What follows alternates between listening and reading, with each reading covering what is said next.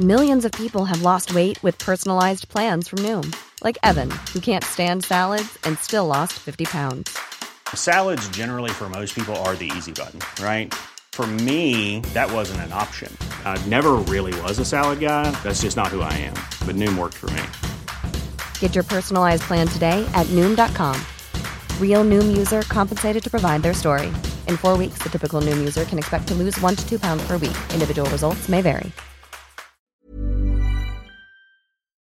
Bienvenue à tous, c'est la belle histoire de France, chapitre par chapitre avec Franck Ferrand, Marc Menant et voici le chapitre 9, Aliénor, reine de France et reine d'Angleterre. Après avoir abordé euh, les quelques grands hommes hein, de l'histoire comme Clovis Charlemagne dans cette émission, aujourd'hui nous allons vous conter le destin d'une femme et non des moindres, Aliénor, avec euh, Franck Ferrand et Marc Menant. Ravi de vous retrouver, euh, messieurs. Nous également. Je suis ravi, vous savez, euh, moi j'ai fait beaucoup de conférences toute ma vie et la conférence, j'allais dire, qui marche le mieux, celle que les gens euh, écoutent avec le plus d'intérêt, c'est toujours Aliénor d'Aquitaine. Donc je suis heureux de pouvoir faire cette émission sur Aliénor. Ah non, mais moi, j'ai, en préparant l'émission, elle m'a fascinée, cette femme. Donc on va en savoir plus. Alors, Il va falloir être à la hauteur de ce petit, comme on dit en mauvais français, Alors, Franck, on avait commencé la semaine dernière à parler euh, des Capétiens.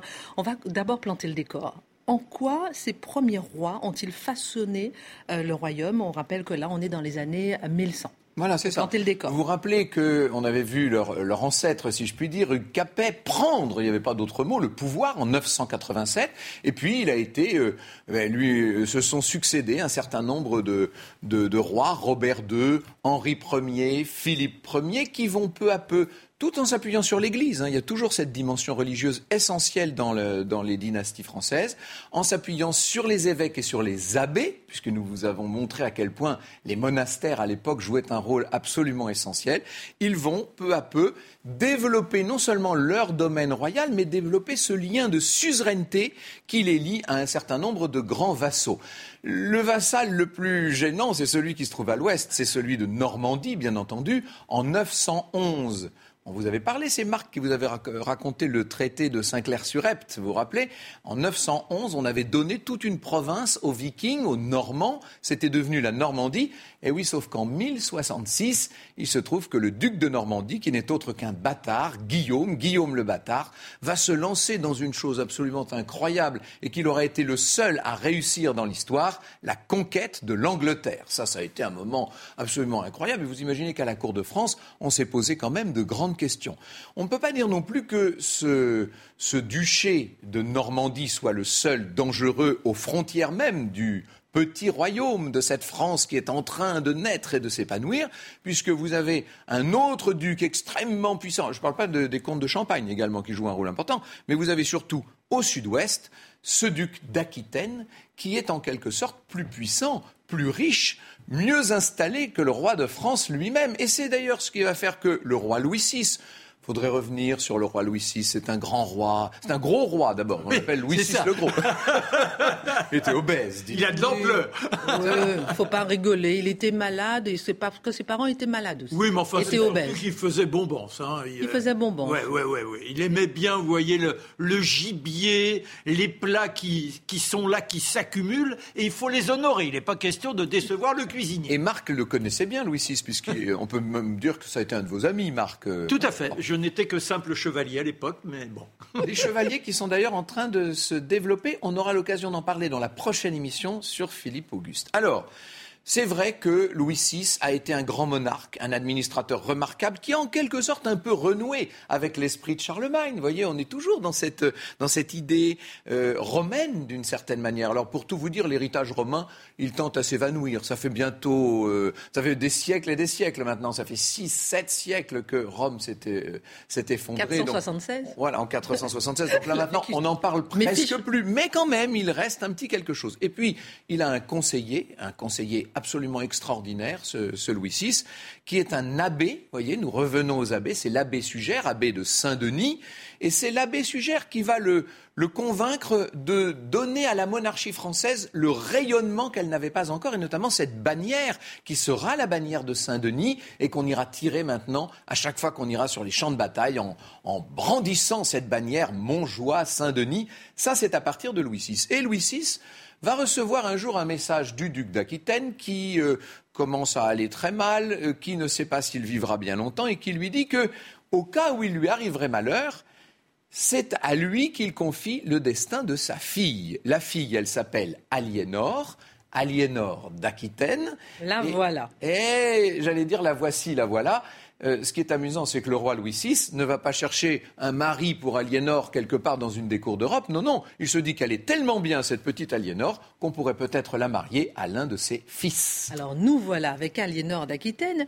Pourquoi est-ce qu'elle a laissé une telle empreinte, Marc Alors déjà, on a l'impression que les dieux se sont penchés sur son berceau cet enfant, si on lit les chroniques, alors il n'y a pas beaucoup de précision, il n'en reste pas moins qu'on parle de ses yeux qui luisent comme des soleils, la petite bouche, et puis une vivacité d'esprit invraisemblable. Il est vrai que la cour d'Aquitaine, c'est pas la cour de France. La cour de France, il faut bien l'avouer, c'est l'austérité. On est là, on subit toutes les pénitences possibles et inimaginables. C'est un, peu les barbares là-haut. Voilà. En revanche, en Aquitaine, on a eu la chance avec le grand-père d'Aliénor, qui s'appelait Guillaume, Guillaume IX, dit le troubadour. Lui, il veut bien avant que le mot soit forgé, c'est un libertin, il faut le reconnaître. C'est un homme gouléant face à l'existence. Ça tombe mal que justement ce soit Marc qui doive raconter. il, a, choisi. Ah, non, non, mais c'est extraordinaire. Et alors forcément, il veut que sa petite fille bénéficie d'une très belle éducation, même s'il disparaît quand elle est en bas âge.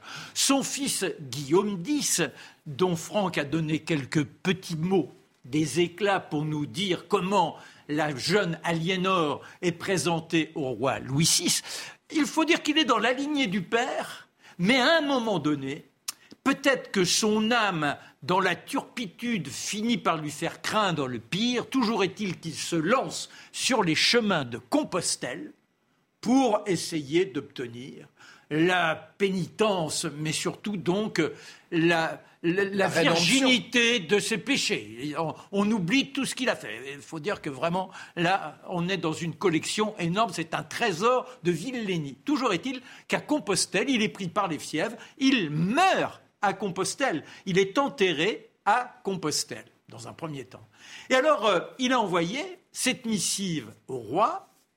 Et le roi, donc, est lui-même dans un état de moribond. Alors, euh, très rapidement, il appelle son jeune garçon, qui n'a que 16 ans, et lui dit, voilà, il vous faut vous marier, vous allez vous rendre en Aquitaine, c'est important, car notre royaume manque de puissance. Avec l'Aquitaine, nous atteignons un rayonnement qui nous mettra en concurrence avec euh, euh, Henri le Germanique. Alors, c'est plus que déterminant.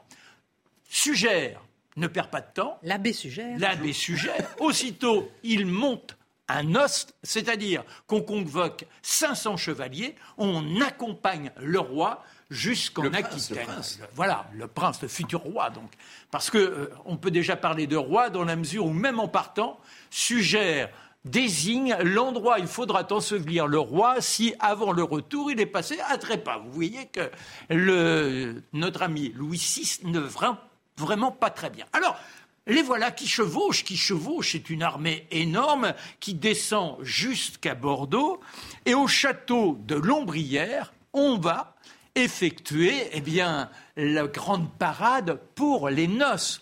Oh, que de monde Il faut une quinzaine de jours pour que tous les seigneurs, les comtes, les ducs viennent et soient là pour assister à cet instant mémorable. Oh, qu'elle Je vous l'ai dit, plus que rayonnante, la vivacité, et partout où elle va, il y a la musique. Elle aime entendre les sitars, elle aime toutes euh, ces poésies qui viennent teinter à ses oreilles. Ah, les mots, ça vaut toutes les mélodies.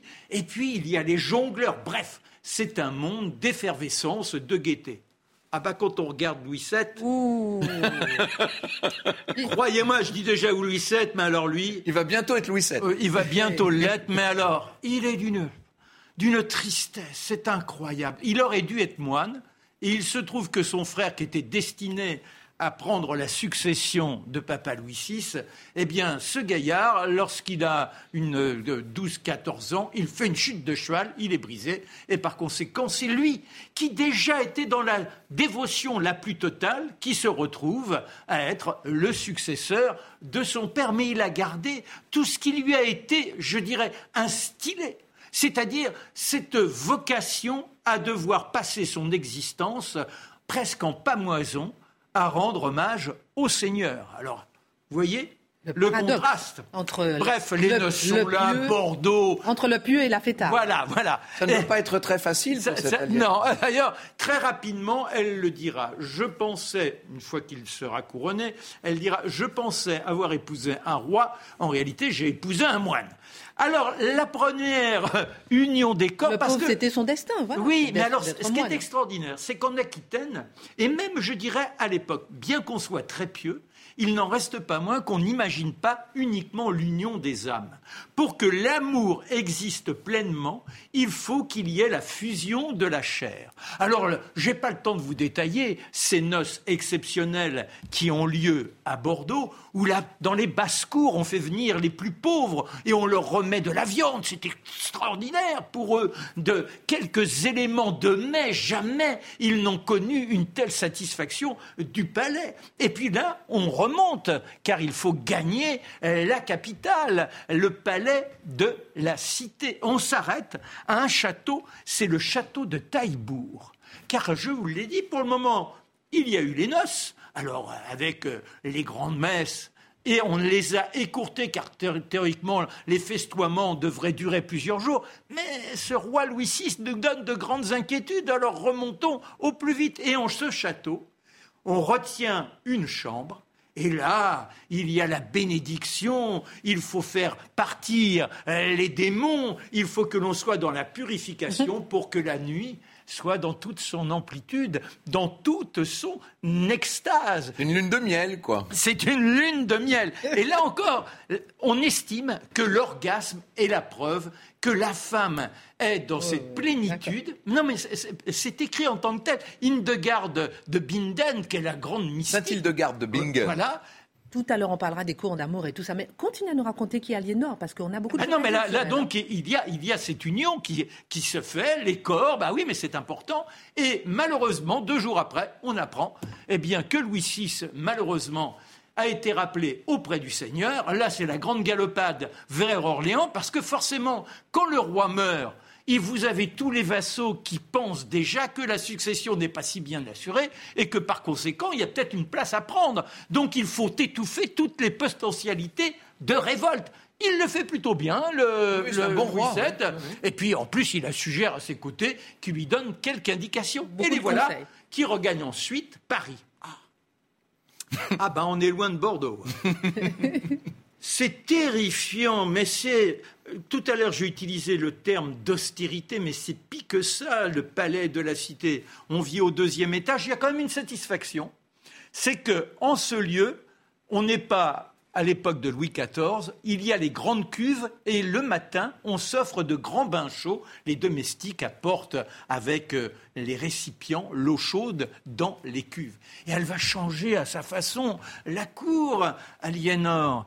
Déjà, la mode. On va voir soudain les décolletés se grignoter, quelques tétons qui seront là, sagaces, Ah, c'est nous des pour les Ah, regarder. nous- Non, mais, mais au contraire, c'est d'une Mais il beauté reste invraisemblable. 7 ans sans enfant, euh, déjà. Oui, bah oui, bah, bah oui, parce que je vous ai dit, il est dévot, lui. Et, et- C'est pour et- ça et alors, on, on a également la taille très très fine, on se met une ceinture pour montrer que l'on est dans ces critères de beauté. Et alors, euh, bon, les choses vont se gâter parce qu'effectivement, il n'y a pas d'enfant qui point. Alors, euh, le roi se lamente, la jeune reine également, et il y a à Saint-Denis un nouveau chevet à l'abbatiale. Et là, même chose, grande manifestation. Vous vous souvenez de Bernard? Oui. Saint-Bernard. Le moine Clairvaux. Bernard Clairvaux, oh, Lui, euh, il, est pire, bien évidemment, que notre, notre Louis VII. Et là, eh bien, il dit, c'est parce que vous n'êtes pas assez dans la foi. Alors, si vous me faites confiance, si vous suppliez, et si vous faites, en quelque sorte, réminiscence des péchés, eh bien, j'en appellerai, rémission, pardon, rémission, des péchés, j'en appellerai, j'en appellerai au Seigneur, et vous aurez un enfant. Malheureusement, ce sera une petite fille. Et de là, néanmoins, eh bien, il y a une croisade qui est organisée par Louis VII. La croisade, elle part avec lui parce qu'il est tellement jaloux, forcément, elle rayonne. Il risquerait de voir cette femme se laisser aller sans doute à quelques taquineries, donc elle est avec lui. Mais elle part pas comme ça, pas en, pas en pèlerine.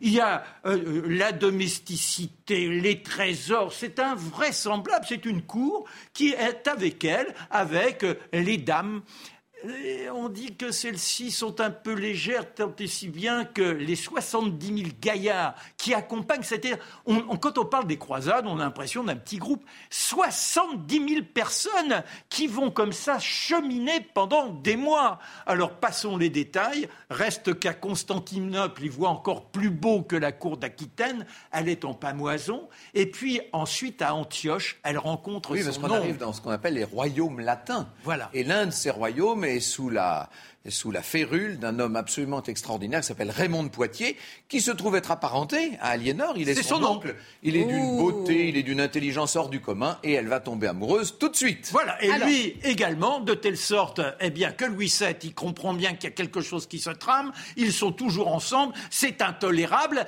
et elle ne le supporte plus, et elle dit, eh bien, de toute façon, notre mariage n'est pas valable. Pourquoi? Eh bien, parce que nous avons une consanguinité au quatrième degré. Alors il faut donc divorcer. La croisade, accélérons-la, elle tourne très très mal et lorsqu'ils repartent, eh bien, c'est bateau à part et Louis n'a plus qu'une idée en tête, effectivement, se séparer de cette femme rayonnante qui n'est pas digne de son amour. Alors Marc, euh, on va revenir tout à l'heure justement sur euh, comment est-ce qu'elle devient reine d'Angleterre. On parlera de ça dans un instant. Mais comme vous avez parlé des croisades, Franck je me tourne vers vous. C'est quoi une croisade Alors oui, et qu'est-ce que ça représentait à l'époque On avait déjà parlé un tout petit peu euh, la dernière fois de la première croisade. Il y en a deux sur huit environ. C'est la deuxième croisade sur huit en fonction des sources. c'est ça, on se posait la question euh, tout à l'heure. Alors euh, on va, là c'est la deuxième dont nous parlons. Il y en aura bientôt une troisième que je vais vous raconter à mon tour tout à l'heure, puisque c'est celle que vont faire côte à côte Philippe Auguste et Richard Cœur de Lion, qui est le fils, de Richard et le fils d'Aliénor, son fils préféré, Richard de Poitiers. Et puis, euh, il y en aura d'autres. Euh, la quatrième, alors celle de 1204, elle était effroyable, puisque c'est celle qui s'arrête que les Vénitiens vont détourner à Constantinople. On en profite pour faire une, un terrible raid sur Constantinople, et puis on va pas plus loin. Mais c'est, alors, mais c'est quoi? Alors, c'est croisade. Qu'est-ce que, ça, euh, qu'est-ce que ça signifie? Quel est l'objectif L'idée, au départ, c'est d'aller libérer le tombeau de, la Terre Sainte, hein, le tombeau du Christ à Jérusalem. Libérer de ben, de, des, différentes occupations musulmanes, bien entendu, puisque à l'époque, alors euh, ça va dépendre selon la période dont on parle. Le grand, euh, le, grand adversaire, c'est Saladin, mais il y en aurait beaucoup. Euh, les Mamelouks d'Égypte vont à une époque jouer un rôle essentiel. Peu importe. Il faut libérer toutes ces terres de cette, de cette emprise, de cette occupation. Et donc, on veut surtout venir au secours des royaumes latins, puisque lors de la première croisade se sont fondés à Jérusalem, à Antioche, à Édesse, etc., un certain nombre de fiefs qui sont des fiefs chrétiens, qui sont en Palestine et qui, évidemment, sont de plus en plus mis à mal par une poussée à leurs frontières. Donc on comprend mieux lorsqu'il parlait de libérer Antioche. Eh bien voilà. Et d'ailleurs, lors de la, deuxième croisade. La grande idée de Raymond de Poitiers, c'était de, de relever, de libérer, si vous préférez, la ville d'Édesse, alors que Louis VII, lui, n'avait qu'une idée en tête, c'était d'aller se recueillir à Bethléem, au Saint-Sépulcre. Bref, il voulait euh, faire un pèlerinage chrétien, lui, et donc il ne, donne pas suite à l'affaire de la prise d'Édesse. Bref, la septième et la huitième croisade, on aura l'occasion d'en reparler longuement, puisque ce sont celles qui seront menées par, euh, par Saint-Louis en personne. Entre les deux, il y a d'ailleurs cette croisade des Pastoureaux, qui est un, un, épisode assez tragique et assez beau. Bref, ces croisades, elles ont littéralement marqué toute cette période du Grand Moyen Âge classique. Notons qu'il y a Bernard qui avait fondé l'ordre des Templiers, enfin qui avait avalisé. Non, qui avait avalisé, oui, voilà. avalisé, c'est pour mhm. ça. Euh, euh, c'est-à-dire des moines guerriers afin de pouvoir garantir la sécurité. Il y a, deux ordres militaires, euh, l'ordre des hospitaliers et l'ordre des templiers, qui sont là-bas sur place en Terre Sainte et qui assurent en quelque sorte la police sur place, mais qui vont bientôt devoir déménager. La prise de Saint-Jean d'Acre, c'est 1291. D'accord, voilà déjà pour un décor bien planté, messieurs. Dans un instant, on va parler de Aliénor, reine d'Angleterre. On va parler du statut des femmes au Moyen Âge, parce que effectivement, dans quel contexte on se situe? On parlera aussi des cours d'amour. Qu'est-ce que les cours d'amour à cette époque La question du jour. La question du jour. Restez avec nous, on en parle dans un instant. Passionnant. La belle histoire de France continue avec le chapitre 9, le titre de ce chapitre, Aliénor, reine de France, puis d'Angleterre. On a parlé de la France il y a quelques instants et tout à l'heure on parlera d'Aliénor, reine d'Angleterre. Comment est-ce qu'elle est devenue reine? On parlera du statut des femmes hein, au Moyen Âge, ça sera passionnant d'en parler, mais pour l'instant, messieurs, une question. Je me tourne vers vous, on va discuter ensemble. Parce que la discussion est ouverte. La discussion est ouverte. Un, peu d'amour quand même dans ce monde euh, que nous traversons ne peut pas faire de mal puisque là, il y a, à l'époque d'Aliénor, il y avait les cours d'amour. Qu'est-ce que c'est que ça? Et vous savez que vous parlez un poids de vin? Oui. qui a donc été élevé dans les cours d'amour. La grande, la grande ville des cours d'amour, là où euh, notre Aliénor a fondé ses cours d'amour, c'était à Poitiers. C'est que Poitiers était euh, la, cité, je vais vous raconter ça dans un instant, où elle s'est installée lorsqu'elle a été reine d'Angleterre et qu'elle ne voulait plus vivre euh, en Angleterre. Et elle a, dans un palais absolument somptueux qui existe encore aujourd'hui, qui vient d'être libéré là il y a quelques années par le palais de justice de Poitiers, euh, et vous allez dans la salle des pas perdus de l'ancien palais de justice de Poitiers, et vous êtes dans, là voilà, vous avez ça sous les yeux, et vous avez cette salle somptueuse qui est la salle ou Aliénor, avec euh, vous avez les arcatures romanes, voyez, sur les côtés. Alors je euh, ne regardez pas le mur du fond qui lui a été construit beaucoup beaucoup plus tard, hein. mais en tout cas sur les deux côtés, vous avez exactement le décor. Alors il faut imaginer les tentures, les tapis, les très beaux meubles, les fontaines, etc où Aliénor tenait ses cours d'amour. Alors quand j'étais petit, on nous emmenait avec l'école voir ça, évidemment, on nous disait c'était le lieu des cours d'amour d'Aliénor d'Aquitaine. Et moi je croyais, qu'Aliénor d'Aquitaine prenait des cours dans le sens des leçons d'amour. Alors c'était Non, non, pas du tout en fait. Les cours, ce sont comme des cours de justice, ce sont des tribunaux de courtoisie en fait. Et on réunissait des poètes, des trouvères si vous voulez. Enfin, on pourrait encore dire troubadours puisqu'on est au sud de la Loire. On réunissait des troubadours, on réunissait un certain nombre de, de, de dames très et l'on débattait de questions d'amour. Est-ce que euh, est-ce que tromper quelqu'un pour lui faire plaisir, c'est encore le tromper, etc. Vous voyez les grandes questions qu'on posait. On, montait comme ça des, fausses, des faux procès, si vous voulez, qui étaient des procès d'un raffinement amoureux. Mais attention, quand on parle d'amour, ça, c'est pas pour Marc.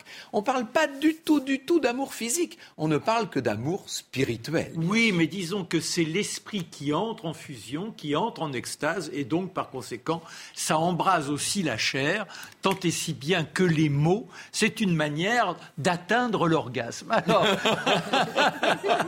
bon, monsieur restons, restons sur. Euh, c'est très important ce que, ce que vient de, de signifier Franck, c'est-à-dire que cette notion d'amour, c'est la séparation, je dirais, du sentiment et de l'union qui est une union sociale. C'est-à-dire qu'à la limite, même quand on lit les uns et les autres, ils partent du principe que le mariage, c'est surtout pas l'amour. Le mariage, c'est même la fin de l'amour. Vous voyez cette mentalité. Et l'important, c'est d'être dans le charme. C'est pour ça qu'il y a cet emballement invraisemblable au quotidien. Alors, euh, il est bon aussi peut-être de, revenir, euh, Franck a dit les trouverts ou les troubadours. Au nord, ce sont les trouvères, et au sud, ce sont les troubadours. C'est le même mot, l'un en langue d'oil et l'autre en langue d'oc. Voilà. Et alors, ces personnages, ce sont les auteurs-compositeurs d'aujourd'hui. C'est-à-dire qu'à la fois, vous avez la musique, elle vous vient, mais vous cherchez également les mots dans tout ce qu'ils ont de plus évanescent. C'est-à-dire qu'il ne s'agit pas de chercher la rime, on cherche à la fois la métaphore. On a un besoin de forcer la langue à atteindre une sorte de dimension supérieure. Vous voyez, c'est-à-dire que euh, la langue, elle est presque dépossédée de sa quotidienneté pour mieux attiser les âmes et les cœurs. Et c'est ça que, l'on voit dans, ces cours d'amour. Et avec, juste un petit point, ce sont les musiciens. Alors, il y a euh, les sitars, il y a les clairons, etc. Vraiment la fille de son père. Hein. Et, et, également les jongleurs, les mimes. C'est-à-dire que c'est un monde mm. festoyant, un monde de joie. Et c'est un monde de joie et un monde de raffinement. C'est vrai que cet amour courtois, qui va être l'amour chevaleresque, n'est pas lié au mariage. D'ailleurs, généralement, vous prenez une dame, vous la choisissez, cette dame, elle est l'épouse d'un grand seigneur, vous, vous êtes généralement un petit chevalier, et qu'est-ce que vous faites? De la manière la plus chaste et la plus pure qui soit, vous mettez cette dame dans votre cœur et vous allez combattre pour elle et vous allez euh, rimer pour elle, vous allez faire, si j'ose dire, le joli cœur. Et cet amour courtois est tout à fait accepté. Ça nous paraît incroyable aujourd'hui qu'un seigneur accepte qu'il y ait quatre ou cinq godelureaux qui soient complètement énamourés de sa femme. Évidemment, il n'est pas question du tout de mettre là-dedans du sexe. Hein. Là, c'est, un, amour qui reste un amour très éthéré. C'est, là où on trahit notre troubadour originel, à savoir Guillaume IX. Parce que Guillaume IX, il était dans, dans cette effervescence-là mais également c'était le libertin dans toute sa splendeur. Je rappelle que le mot libertin n'existe pas. Bon, bon, bon, bon, bon, bon, bon. Alors, on va parler un peu de Geoffroy d'Anjou, eh oui. qui est mort, qui meurt. Et, euh, et, son fils après. Bon, je vous laisse déjà euh, eh planter le décor pour Geoffroy d'Anjou qui meurt et ensuite comment Aliénor jette son dévolu sur son fils. Quand Aliénor est rentrée à Paris, donc en, 49, hein, on est en 1149. Euh, elle divorce. alors elle ne divorce pas, encore. elle va divorcer en 1151. Ah oui, ah oui après. Mais là, en 49, elle rentre de cette croisade qui s'est très mal passée. Il lui est arrivé au retour toutes sortes d'aventures. C'est le pape qui l'a, entre guillemets, rabiboché, j'allais dire, de force avec son mari. Et en même temps, ils ne, se détestent pas, Louis VII et Aliénor. Ils n'ont pas le même tempérament, ils n'ont pas les mêmes aspirations, mais ils se comprennent. Et à leur manière, on doit pouvoir dire qu'ils s'aiment. Il n'empêche qu'elle s'ennuie à mourir, elle rentre de nouveau à Paris. Et là déjà, là déjà, elle se dit, il faut que je trouve une solution. Et elle commence, comme vient de nous le raconter Marc, à dire, il faudrait peut-être annuler ce mariage, puisqu'après tout, nous sommes cousins, nous n'aurions jamais dû nous marier. Et donc peut-être qu'on pourrait réunir un concile, ce sera le concile de Beaugency, qui pourrait décréter l'annulation de notre mariage. Il se trouve qu'en 1151, ça c'est un hasard de l'histoire, viennent de se présenter à la cour deux très grands seigneurs, le père et le fils, Geoffroy et Henri d'Anjou, qui sont des Plantagenets, qui sont des personnages euh, absolument essentiels pour le roi de France, puisqu'ils occupent une partie non négligeable du territoire de, ce qui plus tard deviendra la France, hein, au nord-ouest, centre, au centre-ouest, c'est ça.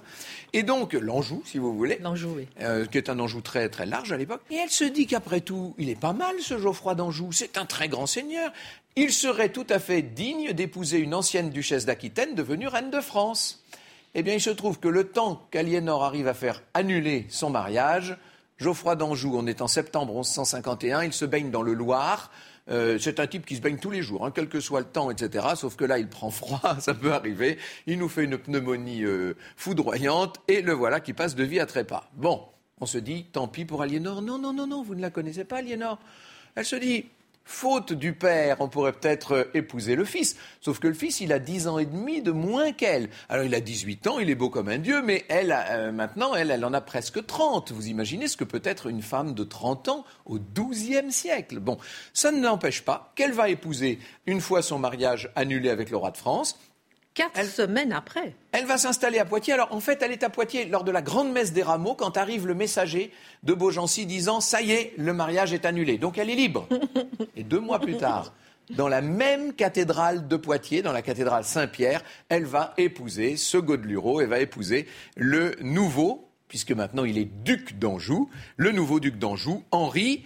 Et ce Henri, elle va le pousser à se battre pour étendre ses propres territoires et notamment elle l'envoie en Angleterre. Et c'est elle, j'allais dire ça, c'est la cathédrale de Poitiers que vous avez vue là. Euh, et non seulement elle l'envoie en Angleterre, mais il va l'emporter sur le roi d'Angleterre. Et le roi Étienne va être obligé de lui promettre sa couronne lorsqu'il viendra à mourir. Il se trouve qu'il meurt euh, neuf mois plus tard. Et donc en 1152, celle qui avait épousé le duc d'Anjou se retrouve reine, Reine d'Angleterre, alors qu'elle avait été 30 reine de France. Est-ce que vous imaginez à Paris la tête de Louis VII Ah oui. Il se dit, j'ai été un peu le dindon de la farce dans cette histoire. il a beau être un roi moine, euh, il n'est pas idiot non plus quand même. Et il se dit là, et donc ça va devenir pour lui une espèce d'obsession, se venger de cette Angleterre et de ce jeune roi Henri II Plantagenet, donc, qui est d'une force incroyable, qui est en train de, de, de créer un empire gigantesque, parce que vous imaginez que maintenant il a l'Angleterre, la Normandie, puisque ça, lui faisait, ça faisait partie bien sûr de, de l'Angleterre à l'époque, l'Anjou, et l'Aquitaine, puisque son épouse, ça fait un espèce d'arc de cercle. On va voir la, la carte, vous allez voir ce que ça représente, ce- cette extraordinaire possession d'Anjou. Oui. C'est- C'est c'est tout Ça fait Rikiki, le royaume de On voit France. à ici, côté. hein, Voilà, c'est euh, tout ce qui est en vert, là, vous imaginez Plus l'Angleterre. Et vous ajoutez l'Angleterre, hein, bien sûr. Incroyable. Alors, ce sont de belles années. Ce sont de belles années pour, euh, pour Aliénor, parce qu'elle va avoir beaucoup d'enfants. Autant elle n'arrivait pas à donner un fils à, à Elle en Louis a VII, 8, hein, je crois. 10 8 ans, 8 en 10 Huit- ans huit Non, 10 enfants. en 8 ans. Voilà, Voilà, ça. ouais. Et elle, elle va lui donner euh, tous ses fils incroyables. Alors, euh, Henri, Richard, qui sera son préféré. Et comme par hasard, elle en fait le comte de Poitiers, celui-là. Et puis euh, Geoffroy, etc. Et ça ira jusqu'au petit dernier qui, sera, qui s'appellera Jean et que vous connaissez, puisque c'est le méchant prince Jean de, de Robin des Bois, vous savez. Bon. Celui qu'on appellera Jean Santerre. Eh oui. Pour les uns et les autres, ça vous dit quelque chose, Ah, Jean bien Santerre. Euh, Franck va vous livrer tous les secrets sur le personnage. Ben oui, parce que ses fils, dans un premier temps, tout ça, c'est une famille unie, ça va bien, c'est magnifique. Sauf que la reine, quand même, commence à en avoir un peu assez des brumes et des, frimas de l'Angleterre. Elle vient s'installer chez elle à Poitiers. Et donc, la reine d'Angleterre, maintenant, vit à Poitiers. Euh, elle a été tellement souvent enceinte, elle a été... euh, plus, disons-le, son mari n'est pas un grand fidèle.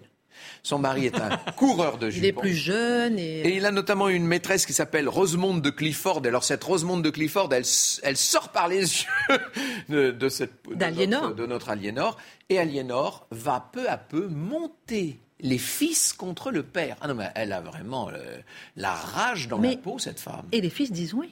Mais bien sûr, c'est-à-dire qu'au début, il se laisse un peu faire, et puis petit à petit, devant la force de caractère de cette femme extraordinaire, elle les fait venir à côté, elle les fait venir chez elle sur le continent, et elle leur explique que leur père n'est pas un bon père, etc. Et on va avoir, malgré le sacre du euh, roi, futur roi Henri, donc qui aurait dû devenir Henri III à Westminster en 1170, on va voir les fils s'éloigner de leur père et en 11 1173, c'est ce qu'on appelle le Grand Conseil de Limoges. Henri, tout Benoît, est là pour expliquer à ses fils quel territoire ils vont désormais administrer, etc. Et il y en a un qui se lève et un deuxième et un troisième. Ils disent non, tu dois donner aussi des terres à notre petit frère Jean et nous ne sommes plus d'accord, etc. Et c'est le début de la guerre au point que depuis Chinon, le fils aîné va quitter la cour d'Angleterre. Et où va-t-il se réfugier? Non, mais là, c'est là que ça commence à devenir une sorte de vaudeville historique. Il va se réfugier à Paris, chez l'ancien époux de sa mère, chez le roi Louis VII, qui lui s'est remarié entre-temps et a eu des enfants. C'est quand même extraordinaire. Et c'est la raison pour laquelle le jeune Richard, le deuxième fils de d'Aliénor, lion. va être élevé avec le jeune Philippe, héritier de Louis VII à Paris. Et ces deux garçons vont, vont connaître une amitié absolument extraordinaire qui les amènera à partir ensemble à la croisade. Euh, c'est en 1180. Alors je fais un, un- un saut dans le temps, Oui. on ne peut pas tout vous raconter. C'est en 1189 que Henri II Plantagenet va finir par mourir, loin de ses fils, euh, loin de sa femme, bien entendu. Qui Quand passe même. quelques années en, euh, en prison. hein, parce ce que, j'allais dire. Quand même, cette femme, il a réussi à lui remettre le grappin dessus. Alors que les trois fils sont partis s'installer à la cour de France et qu'Aliénor a l'intention de se réfugier, elle aussi, chez son ancien mari, vous imaginez ce que ça donnerait, ce beau tableau. Aliénor d'Aquitaine, ancienne reine de France, devenue reine d'Angleterre, qui se réfugie chez l'actuel roi de France, eh bien, il se trouve que euh, le, alors elle s'en va de nuit, déguisée, en, déguisée homme. en homme. C'est une histoire. Sa vie est un roman, c'est une aventure incroyable. Et néanmoins, elle va être rattrapée par les hommes de son mari et elle va être installée dans plusieurs, enfin installée, enfermée dans plusieurs forteresses anglaises. Elle qui n'aimait pas trop l'Angleterre, notamment à Salisbury, qui est une espèce d'énorme donjon, quelque chose d'effroyable, où elle va passer comme ça des années et des années. Elle va s'étioler pendant 15 ans. En 1189, son mari vient à mourir. Et là, elle se dit je vais régner à travers mes fils. Et elle va jouer sur le, fameux préféré, là sur le petit chouchou Richard, qu'on appelle Cœur de Lion, c'est elle qui lui a donné ce surnom. Elle va jouer sur Richard Cœur de Lion un rôle extraordinaire. Elle va vouloir régner à travers lui. C'est la raison pour laquelle elle l'envoie en croisade avec euh, Philippe Auguste. Mais sa vie n'est pas terminée pour autant. C'est une dame relativement âgée, qui, mais qui continue de voyager. Elle est constamment à cheval. Quand son fils va revenir de croisade et qu'il sera fait prisonnier on va réclamer une énorme rançon, 34 millions d'argent fin, vous imaginez Il faut des, dizaines et des dizaines de mules pour porter les tonnes d'argent. Eh bien, cette rançon, c'est elle qui va la récupérer. Elle remonte à 67 ans à cheval, elle va faire le tour de tous les, de tous les vassaux, et c'est elle-même qui se rendra à Mayence chez l'empereur restituer, enfin donner la rançon pour qu'on lui restitue son fils. Alors tout à l'heure, on parlera justement du statut des femmes au Moyen Âge, hein, pour comprendre un peu dans quel contexte cette femme hors du commun se situait. Mais justement, il parlait d'Aliénor qui, voilà, elle est vieillissante, elle a 80 ans, et pourtant, elle, a, elle est toujours euh, rebelle, pleine de fougue, pleine de vie. Racontez-nous ces dernières années. J'efface ce que vous venez de dire. Pourquoi? Parce que c'est l'éternelle jouvence. oui. Mais non, on, voyez pas 80 ans. Incroyable. Elle incarne l'enthousiasme. Cette femme est portée par un désir de vie invraisemblable. Alors oui, il y, a ce côté rayonnement par procuration à travers ses fils, ses fils qui n'arrêtent pas de se battre, parce que lorsque Richard Cœur de Lion se retrouve dans les geôles et qu'il faut donc récolter cette euh, rançon, le frère Jean Santerre s'allie à Philippe Auguste, et il essaie de faire monter les enchères pour que le frère ne sorte pas, qu'éventuellement même il soit remis à Philippe Auguste, à l'ancien ami, pour pouvoir l'écraser en quelque sorte. Elle, elle joue avec tout ça. Lorsque, enfin, elle fait ce long parcours, mais vous la voyez sur le cheval, cette femme, elle pourrait être en carrosse, que Nini pourrait aller beaucoup plus vite pour que son fils puisse enfin retrouver la liberté, eh bien, elle est en conquérante. Et il n'est pas question de traîner en route. Elle est donc celle qui propulse les écuyers qui sont à ses côtés, parce que sur ces chemins pas sûrs, il faut bien évidemment une armée pour la protéger. Et lorsque elle repart avec son gaillard qui, lui, enfin, retrouve la liberté, ça n'est pas terminé pour elle. Pour autant, dans une première étape, elle décide de se dire que les choses sont maintenant en place et si elle se retirait à Fontevraud, qui est un couvent. Alors vous vous dites, ah bon, mais alors euh, cette femme, la joie, la gaieté, l'allégresse, elle va dans un couvent. Oui, mais attendez. Oui, c'est paradoxal là. Non, oui, mais attendez il a allé au couvent, elle est au couvent, vous voyez C'est-à-dire qu'elle part avec ses clercs, elle part avec sa domesticité, elle part avec ses suivantes, avec son cuisinier, et partout où elle se rend, et c'est ça sans doute qui est le ressort de son existence. Il n'est pas question d'être dans une sorte d'étiolement. C'est toujours cette incandescence de l'esprit, les musiques, les, jongleurs, les mimes, les jeux de, les joutes de, oratoires. Et tout ça donc fait qu'elle ne décline pas. Lorsqu'elle apprend que son fils, malheureusement, Richard, qu'elle croyait à nouveau bien placé sur le trône, eh bien ce fils est en train de mourir. il a été atteint par un carreau d'arbalète à Chalut. Hein. À Chalut un coup en traîtrise, si je puis dire. Elle reçoit le messager, mais là encore, ah, ah, ah, il n'est pas question de l'embiner. Tac, elle saute sur le cheval et elle se propulse en espérant recueillir les derniers mots. Malheureusement, quand elle se présente, eh bien, Richard Cœur de Lion s'est éteint.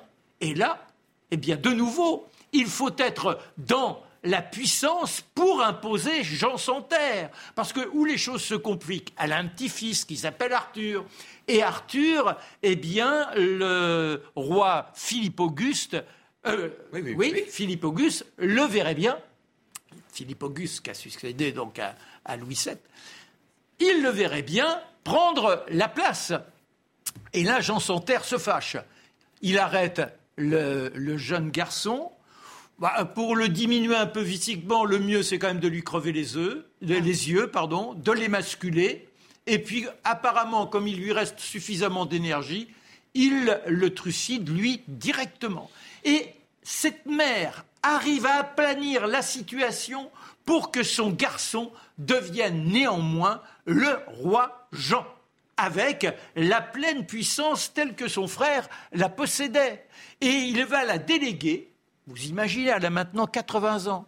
Il l'envoie en Espagne pour, là encore, une histoire d'union. Et la cavalcade, là, finit par l'épuiser. Quand elle revient, bien, ce n'est plus. C'est plus la jouvence. C'est effectivement la vieille dame. Et elle va s'éteindre sans qu'on sache trop comment. Mais elle est allée chercher en Castille une certaine Blanche, dont vous entendrez reparler, puisqu'elle est la mère du futur Saint-Louis, Blanche de Castille. Blanche de Castille. Alors, messieurs, euh, J'aimerais bien qu'on puisse planter un petit peu le décor euh, avec euh, cette femme incroyable, mais le contexte. Quel était le statut ah des femmes euh, au Moyen Âge, à cette époque-là? Parce qu'elles sortent tellement de l'ordinaire, mais quel était le statut des femmes? Mais vous avez tout à fait raison, Christine. C'est ça la vraie, la vraie affaire, c'est qu'elles sortent totalement de l'ordinaire. Il faudrait surtout pas imaginer, parce que cette vie-là est une vie absolument unique, c'est une vie d'homme, on pourrait dire.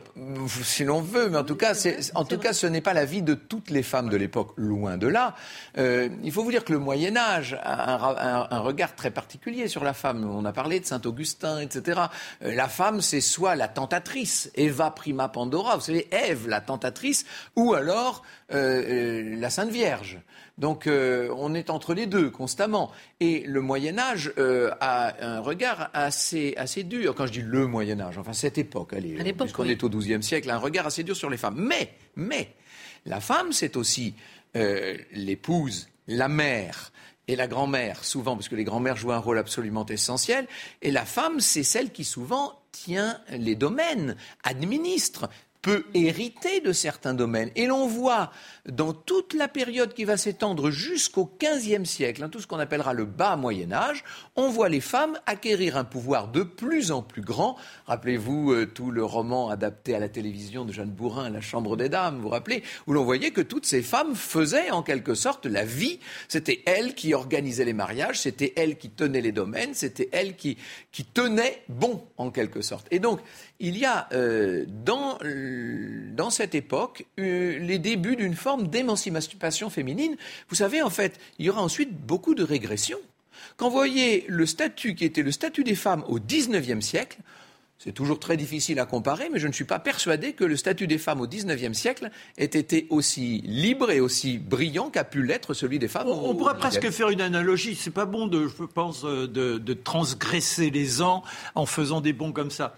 Mais on est quand même dans l'époque des salons littéraires d'une certaine façon. C'est-à-dire que ces cours, comme celles que nous avons évoquées tout à l'heure, et en particulier en Aquitaine. C'est pour ça quand on dit les femmes, vous avez bien compris qu'en Aquitaine, les femmes ne vivent pas de la même façon que dans l'austère capitale parisienne. C'est-à-dire qu'il y a des terres où on est véritablement dans la dévotion, et c'est vrai aussi pour les hommes. Quand on évoquera Blanche des Castilles, c'est une femme qui est dans la mortification au quotidien. Mais en revanche, le courant que génère notre Aliénor d'Aquitaine, va embraser un certain nombre de maisons. Et dans ces maisons, on voit les femmes le soir organiser une sorte de veillée. Et dans ces veillées, on retrouve les troubadours, on retrouve ce goût des mots, cette musique, cette joie que l'on cherche à attiser et vivre dans une sorte de conquête qui est celle d'une émancipation par rapport au quotidien. Bien évidemment, ça c'est pour une certaine classe, celles qui sont dans le peuple, mais là c'est pareil pour les hommes. Vous avez ces pauvres bougres qui se sont pressés le jour du mariage à Bordeaux et qui ont attendu qu'on vienne leur offrir ces morceaux de choix qu'ils ignoraient totalement. Ceux-là, malheureusement, sont dans une servitude totale. Il n'est pas question, ni pour elles, ni pour eux, d'ambitionner la moindre satisfaction intellectuelle. Et servitude, le terme est à prendre au sens propre. Hein, voilà, il y avait beaucoup de serfs encore à l'époque. Hein. Alors, messieurs, on va faire une petite fiche de révision avant de parler. Euh, avant de parler. Eh, c'est pas facile, hein. L'élève Kelly, c'est pas facile. Alors, ah, l'élève Kelly, elle va, lire, elle va lire ses fiches pour être sûre de ne pas script un peu comme ça. Alors, quatre petits points pour la fiche de révision. Tout juste marié à la jeune duchesse d'Aquitaine, le fils du roi le fils de Louis VI mhm. devient roi de France. Premier point. Ça, c'est un fait. D'accord. Deuxième point, pour consolider leur union, Louis VII et Aliénor se lancent dans la deuxième croisade. Mhm. Troisième point, son mariage annulé, Aliénor épouse le duc d'Anjou, bientôt roi d'Angleterre. Ah oui, c'est-à-dire qu'elle épouse un duc d'Anjou et elle en fait, si l'on peut dire, en le poussant à se battre elle en Angleterre, elle en fait le roi d'Angleterre au bout de quelques mois seulement. C'est l'aiguillon.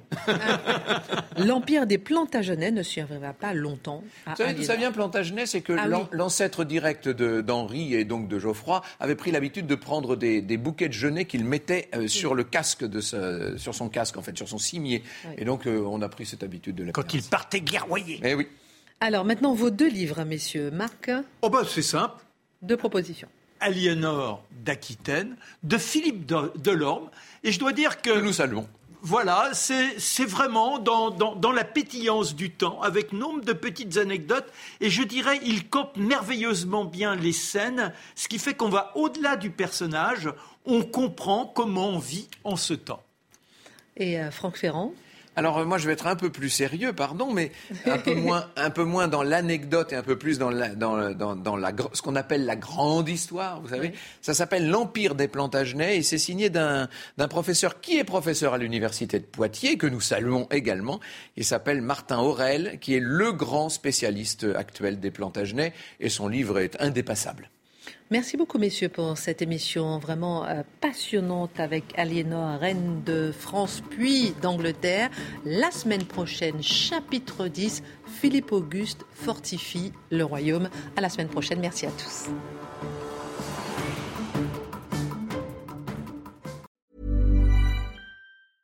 Mom deserves the best, and there's no better place to shop for Mother's Day than Whole Foods Market. They're your destination for unbeatable savings, from premium gifts to show-stopping flowers and irresistible desserts. Start by saving 33% with Prime on all body care and candles. Then get a 15-stem bunch of tulips for just $9.99 each with Prime. Round out Mom's menu with festive rosé, irresistible berry chantilly cake, and more special treats. Come celebrate Mother's Day at Whole Foods Market.